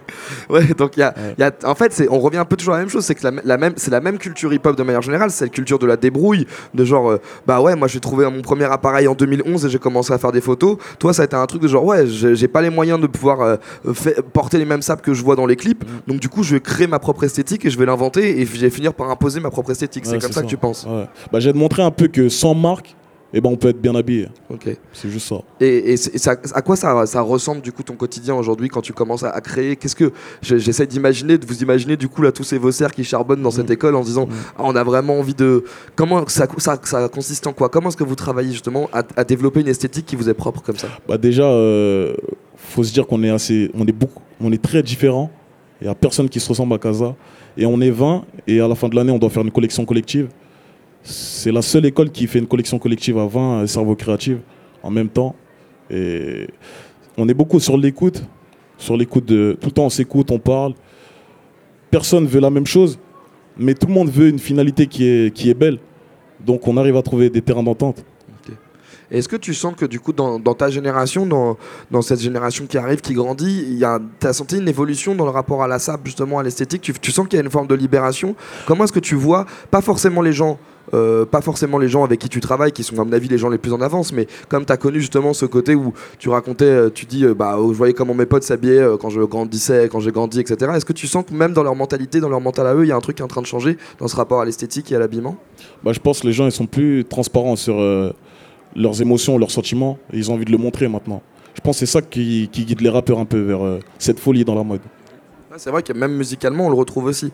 Et du coup, c'est quoi un rêve Toi, ton rêve, du coup, c'est c'est- c'est quand on, quand on a 19 ans et qu'on se dit, Chambé, je suis à l'endroit où je peux commencer à vouloir faire quelque chose qui va me parler, où je vais pouvoir m'exprimer moi-même. C'est quoi tes rêves? C'est Qu'est-ce que tu as envie de faire? C'est quoi, par exemple, si on devait te dire, toi, Youssouf, tu vas pouvoir travailler avec des rappeurs et faire des saps, c'est quoi tes projets? Faire des sapes, ah ouais. J'aime bien parce que le sourire, il est réel. Ah, ouais. On sent que ça, ça a l'air vraiment super. Ah, moi j'ai envie d'habiller le monde entier. hein. Ouais. Ah, ça. hein. ah ouais, ça peut être lourd. Ok. Et c'est qui, les gens qui te, dont l'esthétique justement parmi les rappeurs sont des gens que tu trouves qui sont inventifs, qui sont encore créatifs, qui sont pas justement euh, en train de, de ressembler à d'autres personnes? Il y a des, il y a des gens qui s'habillent et qui te mettent une tarte où tu te dis putain ils ont vraiment un vrai style. En France, ça revient assez souvent, c'est ACH. Mhm. Euh, mais après, moi, c'est plus. Je suis pas trop sur la France, question mode. Je suis plus ailleurs. Peut-être en Afrique, Ok. au State, un peu à Londres. Mhm. Parce que je trouve qu'ils ont. Ils se sont détachés un peu de, de l'image qu'on montrait de, du rappeur. Mhm. Surtout Young Thug en vrai. Mhm. C'est c'est le mec que je trouve le plus fou dans le rap. Un peu. Parce que c'est le mec, c'est le premier mec à porter des robes, des jupes, et qui disait que je peux être gangster, mais porter une jupe. Mhm. Et ça, je trouve ça fou. Ouais, donc ça, c'est l'idée d'une revendication esthétique, d'une libération par le vêtement. Ouais, J'aime beaucoup ce que tu dis sur la, la question de se tourner vers l'Afrique, parce que c'est aussi un phénomène, heureusement, qui est en train de se passer dans le rap musicalement aussi, où euh, on a vécu, on arrive à la fin d'une décennie, où y a, on comprend qu'en fait, le futur de la musique, il se joue sur ce continent-là, que ce soit par exemple à travers la musique Naija au Nigeria, ou euh, à travers euh, ce qui va venir bientôt d'Abidjan, de, de, toutes ces, de tous ces pays qui sont des pays où c'est incroyable comme la créativité musicale, elle est en train de mettre une gifle au reste du monde. Toi, du coup, typiquement, dans ce, c'est, aussi esthétiquement là-bas que tu as envie de te tourner, que tu dis, il y a- il y, a des gamins, il y a des trucs qui sont en train de se passer qui sont fous. Bah, je pense qu'il y a plus de possibilités, il y a des couleurs folles. Les gens sont pas bloqués à une couleur. Il y a tout le temps le soleil, je sais pas, les gens, ils ont envie de d'être beaux, j'ai envie de te dire. Ils ont pas envie de se cacher derrière, euh, par exemple, un bonnet, une cagoule, tu vois ce que je veux dire? Chaque fois, ils sont, je sais pas comment dire, débordants d'inspiration. Et donc, toi, c'est, le, le cœur de ton travail, c'est justement de permettre à des gens, par, les, par la SAP, d'exprimer ce qu'ils sont vraiment. en Ouais, fait. ça, c'est ça qui est, ah ouais, Ok. Ça c'est génial. Bon bah c'est super. Bah écoutez, on, on est un, peu pressé par le temps et il y avait euh, le but c'est aussi évidemment que tous les gens qui soient là puissent poser quelques questions. S'il y a des gens qui ont envie de poser des questions à, à tout- à tous les invités, on, on a des micros filaires donc je pense qu'il faudra s'approcher un tout petit peu. Mais euh, si jamais vous avez envie de rebondir sur ce qui m'a été dit ou s'il y avait des questions à poser, euh, n'hésitez pas. Ce sera avec euh, avec un grand plaisir. Je pense que qu'ils vous répondront. Moi j'aurai pas grand chose à apporter en plus. Donc voilà. Si- S'il y a des gens qui veulent se manifester, vous pouvez évidemment nous poser des questions. Bonsoir. Euh, je m'appelle Swan, je fais du rap. Euh, moi, j'avais une question, c'est que vous disiez qu'aujourd'hui, on est dans la, dans la, période de l'image. Moi, je me demandais, mais qu'est-ce qui va. Est-ce que dans l'image, vous incluez euh, la vidéo, le fait euh, d'avoir une vibe? Je pense à des Instagrammeurs qui, euh, qui se démarquent pas forcément par le style, mais par euh, leur- leurs expressions, leur façon de bouger, leur façon de, leurs expressions faciales. Et je vois que Thriller, par, enfin TikTok, par exemple, c'est en train de prendre grave euh, de l'ampleur par rapport à Instagram. Et TikTok, c'est grave un truc où il y a des petites vidéos. Est-ce que du coup, la suite, c'est pas euh, la façon de se bouger plus Et du coup, euh, bah, on appellera plus des stylistes, mais euh, des chorégraphes? Enfin, je sais pas. C'était une question que je me faisais. On appelle déjà grave de, chorégraphes. Il y a déjà grave de chorégraphes qui sont sur des clips. Et, je te rejoins sur le fait que beaucoup de gestes sont repris. Comme euh, tu pourras dire, comme tu vois Niska bouger, je pense que c'est un des seuls à bouger comme ça, euh, en tout cas en France, en rap français. Euh, tu vois, à chaque fois qu'on fait un clip ensemble, je vois qu'il y a vraiment une recherche, tu vois, sur les gestes qu'il fait. La dernière où il dit avec Nio, tu vois, où il fait ça. Enfin, il y a- toujours un truc où il, et que hum, je trouve qu'il refait dans la cité. La dernière fois, je faisais un shoot avec Coria euh, dans la cité et les jeunes étaient en train d'écouter du coup la musique avec euh, le, hum, Chacola et Niska qui est sorti il y a pas longtemps.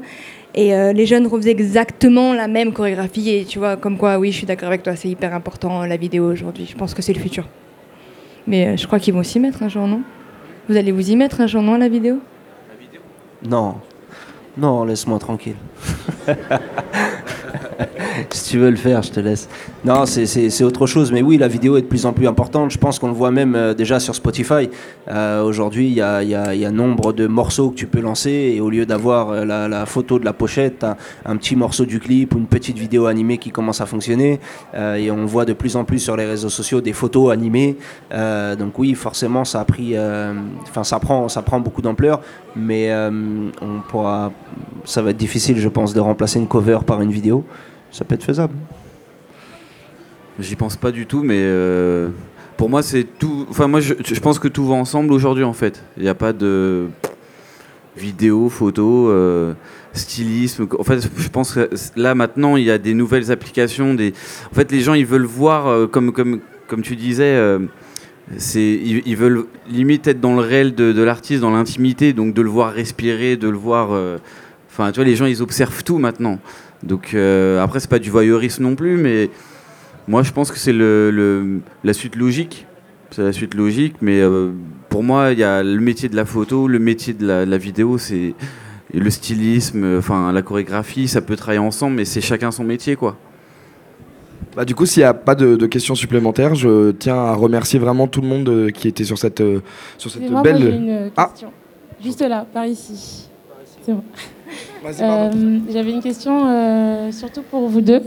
Est-ce que euh, ça fait un peu mal au cœur quand même quand sur Spotify, au lieu d'avoir vos belles œuvres, vos belles pochettes, vous avez des, justement des mini-vidéos comme ça? Parce que je sais que moi je suis plutôt du genre à choisir de voir la pochette que de voir les vidéos. Non, je pense que quand tu as fait ton travail, que le travail plaît à des gens et que du moment que c'est utilisé, si encore euh, on remplaçait ta cover par un vieux dessin claqué ou par euh, là ça, ça, te piquerait dans ton ego, euh, mais c'est pas c'est pas l'idée. L'idée c'est quand tu collabores avec un artiste, essayer de faire le meilleur visuel pour que le projet puisse avancer. Si maintenant il pense que mettre une petite vidéo, ça fera avancer un peu plus le morceau, bon, qu'à cela ne tienne, tant que, tant que ton image sort et que t'as pas fait tout, tout ce travail pour rien, j'y vois, vois aucun problème. Moi, ce qui, moi, ce qui me fait plus mal au cœur, c'est c'est quand euh, les artistes mettent des filtres euh, sur mes étalonnages. Ça, ça me- ça, ça Ouais, m'embête un peu plus. Ça, pique. Ils te mettent des filtres dégueulasses vintage là. Mais euh, non, non, en fait, pour moi, c'est un tout, ça va ensemble. Euh, Aujourd'hui, c'est vrai que maintenant, dès que je fais une séance photo, par exemple sur une pochette, on fait une vidéo pour raconter un peu l'histoire de la pochette, pour annoncer un track listing, pour, pour avoir une capsule un peu inédite. Donc ça va ensemble, quoi. Pour l'instant, j'ai pas le cœur brisé, ça va. J'aurais une petite question aussi. Euh, je voulais savoir ce que vous pensez de l'influence de la drill et de la grime et de ce qui se passe à Londres et en Angleterre en ce moment sur euh, l'univers du rap et sur l'image surtout et les images que vous avez à produire ici. Moi, je suis dans un fond. Euh, Aujourd'hui, enfin, en ce moment, toutes mes références, enfin, je suis très, très Londres, très, très UK. Euh, en fait, je trouve qu'ils amènent une modernité, un truc un peu rétro-futuriste, mais ultra réel dans, le rendu. C'est un peu ce que je cherche en ce moment comme, euh, comme rendu. C'est c'est euh, beaucoup de lumière naturelle, beaucoup, de travail aussi à l'argentique. Quand tu regardes les clips de Skepta ou même de Stormzy, je crois Skepta était assez proche de Dexter Navy, qui a, qui a ramené ce côté un peu artisanal, fait à la main, bah, sur les clips des SAP, tout ça. Pour moi, c'est le Graal en ce moment, en fait, vraiment. Euh, et c'est très mode hein, pour le coup, parce que, enfin, ça veut rien dire aujourd'hui mode, mais euh, dans dans ce contexte, ça veut rien dire. Mais en tout cas, ce côté euh, limite euh, euh, avec des imperfections, euh, cette recherche de l'in- l'instantané, euh, ça revient de plus en plus dans- dans la demande même des artistes, même tous les clips. Quand tu, quand tu regardes le travail de Valentin Petit aujourd'hui qui bosse avec ASAP Ferg, euh, alors qu'il y a un an il faisait Prince Wally, et c'est peut-être grâce à ce clip-là qu'il a pu euh, décrocher. Et au final, il est dans la même veine euh, de, de ses influences UK qu'on adore. Donc, on est, moi, je trouve que c'est la modernité aujourd'hui, c'est ça. C'est de travailler comme à l'ancienne, tu vois. Je, je suis suis pas censé répondre, mais je, je re- je rebondis sur ce que dit euh, Fifou, qui est très intéressant, c'est qu'en plus c'est culturellement intrinsèque à cette culture musicale. Alors en plus le problème c'est que drill et grime, c'est vraiment, aujourd'hui c'est très associé, mais c'est très compliqué parce que la drill en fait vient plus de Chicago à la base, et le grime est une musique électronique qui n'est même pas du rap la- non plus au début, mais le MCing. Mais c'est vrai que par contre ça laisse cette place en effet à, l'accro, à l'erreur, et c'est vraiment une musique qui en fait de limite de, je, suis à moitié en train de me péter la gueule, donc il y a toujours cette espèce de truc hyper viscéral, hyper immédiat. De toute façon, ils sont obligés de clipper en espace de deux jours parce que comme tous les noms de tous les drillers tournent directement avec euh, Scotland Yard et qu'ils ils sont interdits en fait de, de clip normalement, ils n'ont pas le droit de clipper. Ça développe toute une espèce d'esthétique de l'urgence. Euh, alors moi, je suis pas réalisateur, donc je, mais c'est vrai que je vois exactement ce, ce que ce que Fifou dit là-dessus et c'est incroyable à quel point c'est en adéquation totale avec ce que représente l'urgence de cette musique. Donc il se passe vraiment quelque chose de fantastique avec cette esthétique euh, drill et euh, surtout drill en fait, encore plus que grime où pour le coup c'est ça fait fait tellement longtemps que c'est plus savant, plus travaillé. Mais c'est vrai que le drill, il y a un truc, euh, ce côté face cam où t'as l'impression que c'est soit une mitraillette, soit des yeux qui te regardent, est assez étonnant dans la manière de- d'être réalisé, je trouve. Je sais pas pourquoi je parle, mais j'ai pris cette liberté. On t'autorise. Euh, j'avais une petite question, je m'appelle Alexis, je fais de la musique, je, je fais du rap, je suis dans une école du coup de musique et j'ai une question à, à vous poser, et notamment à toi Fifo. Euh, comme je voyais les pochettes que tu avais fait pour Booba Lunatic, enfin des pochettes il y a très longtemps où, où vraiment le visuel pour le physique était très important. Aujourd'hui on voit que le streaming se développe énormément. Et euh, dans les années à venir, est-ce que bah, vous, ou tu penserais pas qu'il y aurait une autre façon de travailler ou d'aborder l'identité visuelle euh, des artistes. Bah, en, tout cas, ce- cette question, je l'ai eue il y a, il y a 10 ans, quand à un moment donné, il n'y avait pas le business du stream, où il y avait euh, bah, l'apparition des Spotify, Deezer, enfin, et que on avait tous cette peur justement de de de, de, plus avoir de physique, de plus avoir de travail de livret. Euh, c'est vrai que ça fait partie, allez, 50% de mon travail, c'est de travailler aussi sur des livrets, de créer l'univers d'un artiste avec un concept, un packaging. Mais moi, en tout cas, personnellement, depuis 3-4 ans, euh, j'ai de plus en plus de demandes de physique. C'est assez particulier, en fait. C'est que, bon, pour par- parler de stats aujourd'hui, mais tu prends un Maître Gims ou un Soprano, des, donc des artistes ultra populaires, euh, ils, font plus de physique que de stream. Euh, après, tu as des artistes euh, comme, comme Dinos, comme Luigi, comme Youssoufa, qui ont une vraie une communauté très forte et qui consomment énormément de physique et de merchandising. C'est-à-dire que Luigi, quand il a fait ses vinyles, c'est parti direct. Hamza, pareil. Au final, je crois, en fait, aujourd'hui, il y a tellement de propositions. Euh, moi, je dois faire 3-4 shootings par semaine. Et en fait, c'est complètement différent. Ça, ça, va, ça va dans tous les sens. Euh, par exemple, tu vois, la dernière fois, j'étais avec les sections. Eux, ils, cherchent à faire aussi des, du- de faire du physique. Enfin, tous les artistes cherchent à faire quelque chose de, de marquant, en fait, d'être différent. Et euh, quand tu prends, quand tu prends l'album de Niska, euh, tu l'ouvrais, tu avais le petit gimmick qui faisait méchant, méchant en boucle. Enfin, maintenant, on commence à penser à des petits euh, skills un peu cool. Donc, euh, après, on verra comment évolue le stream. Je pense que ça va pas s'arrêter là. C'est parti sur une autoroute. Mais les deux vont ensemble en fait. Les deux écoles matchent bien, tu vois. Moi, je pense qu'il y aura toujours des artistes qui voudront avoir des CD parce que ça fait partie aussi de, de- la musique, tout simplement. C'est un objet, c'est physique. Tu peux l'avoir, tu peux le donner à ta mère, tu peux le donner à quelqu'un. Donc, je pense que, ouais, à mon avis, c'est pas demain que ça va s'arrêter. Après, ça dépend, tu vois. Moi, quand, quand j'ai bossé avec Gradure, c'était un peu, euh, un peu le virage où la trappe commençait à arriver fort. Donc, c'était pour moi une nouvelle génération, c'est une nouvelle décennie. Donc, je suis un peu plus ancien. Et quand j'ai parlé avec Gradure la pre- première fois, il savait pas ce que c'était un livret. Enfin, il savait pas. Tu sais, je lui ai dit, tu veux qu'on fasse quoi pour le livret? Il me dit, je j'ai jamais ouvert un livret d'album. Tu sais, moi, je consomme que, euh, comme beaucoup, que en vrai, c'est YouTube, Spotify, tout ça. Euh, Il y, a, y a plusieurs écoles en fait. Voilà.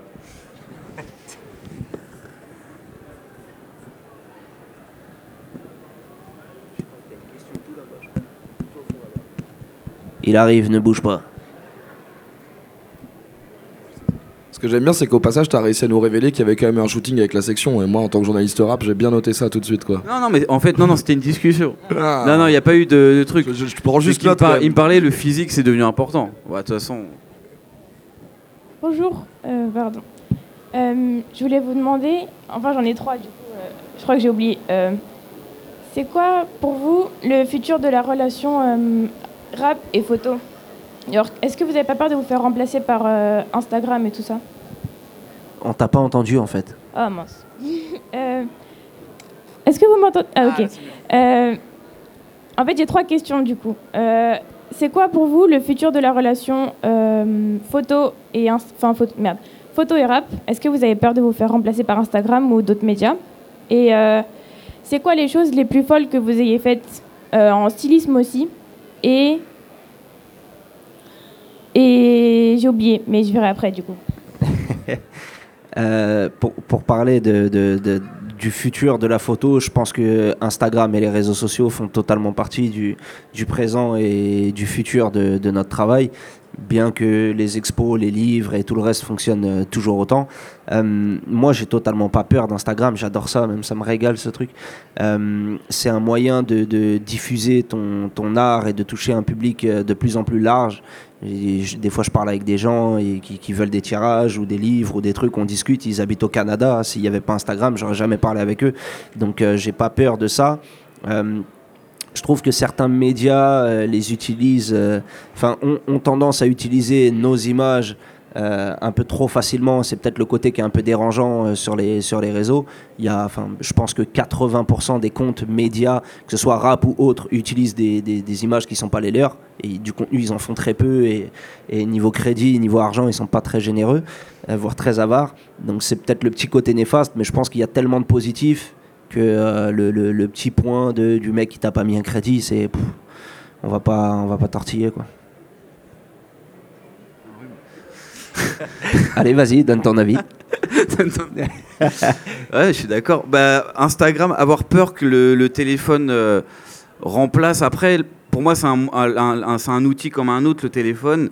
Euh, ce qu'on peut pas remplacer, c'est ce qu'on a dans, dans, la tête, c'est les idées, c'est le, le, regard. Enfin voilà, moi tant que j'aurai des idées, enfin que je, je shoot au iPhone ou avec un argentique à 40 euros et ou un 5 DSR qui coûte super cher.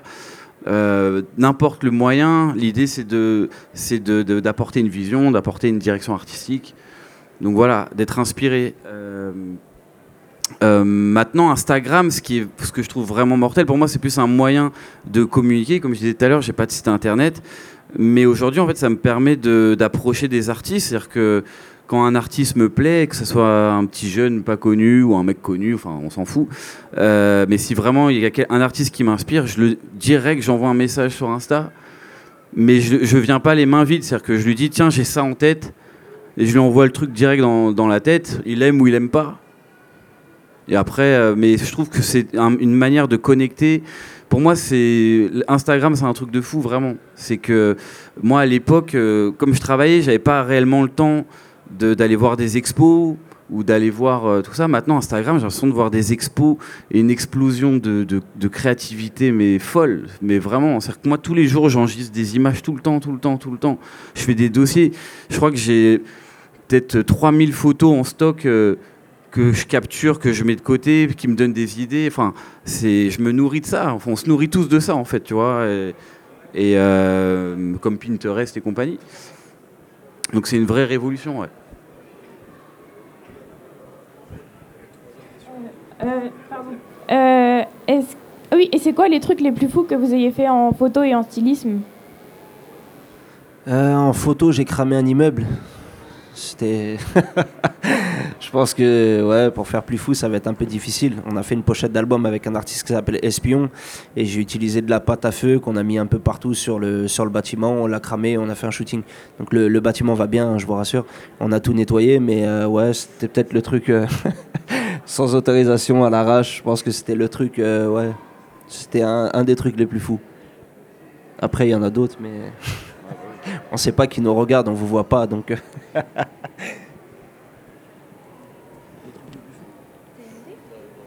Euh, ouais, moi dernièrement, c'est d'avoir accouché à le capote. Enfin, ça pour moi, c'était. Je pensais pas que ça allait passer vraiment. C'est-à-dire que quand j'ai vendu l'idée à, la maison de disque, ça a été compliqué. Mais lui, euh, il, est, brillant, donc c'est cool. Ah euh, voilà. La suite va être encore plus marrante, mais en tout cas, c'est ce qu'il y a de plus fou, quoi, aujourd'hui pour moi. Est-ce que ça vous arrive aussi de mettre euh, le, enfin de faire beaucoup de mise en scène du naturel en fait? Vous voyez ce que je voulais dire ou pas? De, ouais, de faire des, enfin, de mettre en scène le naturel. Ah, de mettre en scène le naturel. Bah, en général, moi, le naturel, c'est de ne pas le mettre en scène, justement, pour perdre. Euh, voilà. Euh, Est-ce que Après, fait, ouais, il y a- ça dépend du style de photo. Je pense que quand tu es en train de faire une pochette d'album, quoi qu'il arrive, si tu as construit un décor et que tu as construit quelque chose, il y a quelque chose qui n'est pas naturel déjà de base. Euh, après, tu essayes de garder euh, le naturel de l'instant, mais si tu as réfléchi à une image et que tu veux la construire, c'est difficile de. de- Enfin, quoi qu'il arrive, c'est pas naturel. Si tu dis au gars, assis-toi là, peut-être que naturellement, il serait pas assis là, donc tu as quelque chose qui est un peu faussé. Euh, mais il faut essayer de, de, de faire en sorte que ouais, ça se voit pas trop, quoi. J'aime bien quand tu es d'accord.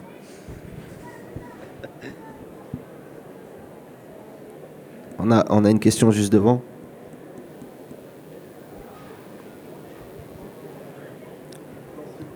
Euh, J'avais une deuxième question.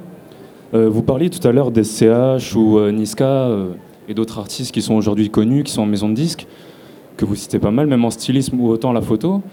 Et ah, j'ai perdu la question. Mais exemple pour les quand on voyait qu'ils commençaient, exemple SCH et Niska n'avaient pas encore le style qu'ils ont aujourd'hui, ils n'étaient pas aussi euh, bah, aussi perfectionnistes comme tu pouvais le dire tout à l'heure par rapport au stylisme ou, ou aussi euh, ou aussi euh, comment dire déterminés dans ce qu'ils voulaient. Mais du coup, est-ce que hum, comment vous voyez cette évolution en fait quand on voyait Niska et SCH avant et SCH et Niska aujourd'hui en comparaison que ce soit en stylisme ou en photo? Je pense que c'est propre à chacun. Euh, si on voit des photos de toi quand tu étais enfant et des photos de maintenant, il y a forcément une évolution. Je pense qu'on évolue tous. Euh, après, en plus, quand tu es dans la musique, as forcément, euh, tu te poses des questions sur, euh, sur ton stylisme. Tu as peut-être plus de budget, donc tu peux t'acheter des, des plus belles pièces. Euh, tu as, justement des, des personnes qui travaillent avec toi qui disent tiens, regarde, ça, ça pourrait bien t'aller et t'essayes. Et puis, et puis voilà, je pense que que ce soit en, photo ou en stylisme, on évolue tous. Euh, si je regarde les premières photos que je faisais et ce que je peux faire aujourd'hui, il y a, un monde entre les deux et c'est l'évolution naturelle, je pense. Après, pour moi, euh, Niska, euh, je pense qu'il a été beaucoup guidé, je pense, dans son style. Parce que j'ai pas vu des formes ou. Franchement, une folie, tu vois ce que je veux dire. Après, SCH, moi, je l'ai connu à Gomorrah, son clip Gomorrah. Et juste déjà, dans ce clip-là, je voyais une attitude et un style qui était différent des autres rappeurs. C'est juste ça que je voulais.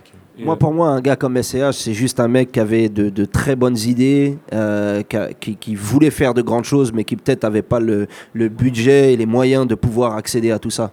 Parce que quand enfin, il y a des pièces, il faut, faut pouvoir les porter. Et, euh, et aujourd'hui, exemple, pour les, vu que vous travaillez avec les artistes, voilà, qui, vous citiez beaucoup les maisons de disques qui vous contactaient directement pour travailler avec eux.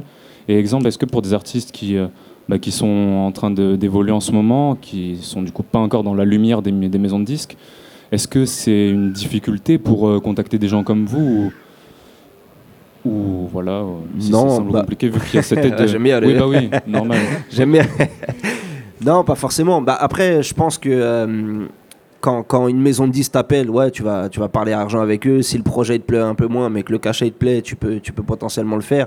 Quand tu vas travailler avec un artiste indépendant qui a peut-être pas le budget, il faut au moins que l'idée te plaise. euh, ou que la, la, ce qui dégage et ce que tu peux construire avec lui te plaise, qu'il te laisse travailler et qu'on puisse faire quelque chose. Moi, il y a beaucoup d'artistes indépendants avec qui je travaille. Euh, je travaille avec eux comme si je travaillais avec quelqu'un qui, qui- vendait des millions d'albums. Je m'en fous. Euh, par contre, il y a beaucoup d'artistes indépendants qui me contactent, qui ont pas, enfin, qui sont pas forcément, que je trouve pas forcément bons, euh, qui n'ont pas forcément d'idées et leur, leur, leur image ne me plaît pas forcément. Donc, j'ai pas vraiment de raison de, de, de- bosser avec eux. Si j'y trouve pas un intérêt, que ce soit euh, pas forcément euh, l'argent, hein, euh, si j'y trouve aucun intérêt, même euh, dans, dans, dans la créa- dans la créativité, ça, euh, ouais, ça, ça, ça peut bloquer à ce niveau-là. Allez, on t'attend. Moi, non, mais moi, pareil. mais moi, je suis quand même plus. Euh, Enfin, l'idée, c'est l'image. Enfin, moi, ma- mon, mon vrai, vrai but, c'est de l'image. C'est-à-dire que. Il y, a, il y a beaucoup, beaucoup d'artistes, mais moi, ça m'arrive de, de- de discuter avec des artistes juste parce qu'ils ont une bouille ou un style euh, complètement fou, qu'il ait 50 followers ou, Exactement. beaucoup d'argent ou pas, moi avant tout, il faut qu'il m'inspire euh, une photo, il faut qu'il se passe quelque chose, tu vois, qu'il ait un, du charisme, un truc qui, qui me parle. Moi, je cherche beaucoup les bouilles, c'est quelque chose que. Moi, je suis un- à la base, je suis pas quel- je suis un photographe, mais plus portraitiste, c'est-à-dire ce qui m'intéresse, c'est le, visu d'un- artiste ou ou d'une ouais, voilà, personne. Euh, donc maintenant, comment ça se passe en général, c'est que euh, bah, c'est toujours Internet, Instagram. Les gens, ils envoient direct des messages. Euh, mais il y en a beaucoup, beaucoup, beaucoup. Il y a beaucoup d'artistes maintenant. Moi, je reçois des, artistes, ils ont 13, 14 ans. Enfin, je vois des trucs complètement dingues. Donc, ça, c'est plutôt cool. Après, il faut trier. Puis, comme tu disais, c'est au feeling. Et, euh, aujourd'hui, l'idée, c'est quand même de faire quelque chose de beau. Donc, qu'il y ait de l'argent ou pas, si tu acceptes, c'est que tu acceptes aussi de, de travailler dans des conditions. Enfin, moi, ça m'est arrivé de travailler sur des shootings. Limite, c'est moi qui payais parce que comme il n'y avait pas d'argent, bah, si je voulais euh, ramener un accessoire ou autre que je trouvais cool pour la mise en scène, ça m'est arrivé de, le payer en fait, tu vois. Mais juste parce que visuellement, c'était tellement cool de le faire que voilà. Bonjour à tous. Euh, moi j'ai une question. Vous avez fait un gros travail sur le rap français, et ça- surtout pour euh, David et Fifou. Est-ce que vous avez pensé à vous exporter à l'étranger? Étant donné que je parle que français, ça va être compliqué pour moi d'aller ailleurs. Euh, non, je pense que j'ai déjà travaillé avec quelques artistes euh, euh, US ou enfin d'ailleurs même euh, qui sont venus en France à travers des médias. Tu fais des rencontres et tu peux bosser avec eux. Mais euh, non, je- pour l'instant, je me sens bien ici. Et hum, ouais, je vais, je vais rester là encore quelques temps. T'as envie de partir, toi? Va-t'en, Fifou. Moi, j'ai toujours, euh, toujours voulu partir, mais, mais euh, c'est plus compliqué que ça. C'est qu'en en fait, il y a le. Enfin, moi, j'ai déjà tâté le terrain là-bas, à partir beaucoup à Los Angeles ou New York et tout, donc c'est cool. En fait, les premières fois où tu vas là-bas, euh, tout semble super facile. Parce que bah, c'est comme, euh, comme un amour de vacances, en fait. Tout paraît trop bien, parce que c'est ra- rapide, ça dure deux semaines. C'est Euro Disney, tu sais tu te retrouves. euh, Enfin, moi, j'ai rencontré des, grosses têtes là-bas et j'allais dans leur quartier, donc c'est sûr, étant fan de, cette culture, c'était un, pur kiff. Bon, déjà, je crois que j'ai jamais gagné d'argent là-bas, parce qu'en fait, il y avait ce truc de, de les mecs, ils n'ont pas besoin de nous. Ils ont tout sur place, ils ont tout là-bas. Tu, vas à Los Angeles, c'est compliqué de, de- de- se faire une place, parce que c'est euh, la c'est le, le, ouais, le fief de l'image. Tu vas dans n'importe quel. Tu tournes la tête, il y a un tournage, il y a des, des shootings photos, des stylistes partout, enfin c'est n'importe quoi. Euh, et pour partir là-bas, il faut euh, être prêt à, à, re- à refaire tout son réseau. Moi, c'est un truc que j'ai pas réussi à faire. C'est. Voilà. C'est spécial. Moi, je connais beaucoup de photographes et stylistes qui sont partis là-bas et qui sont restés peut-être 2-3 ans et sont revenus en France pour travailler.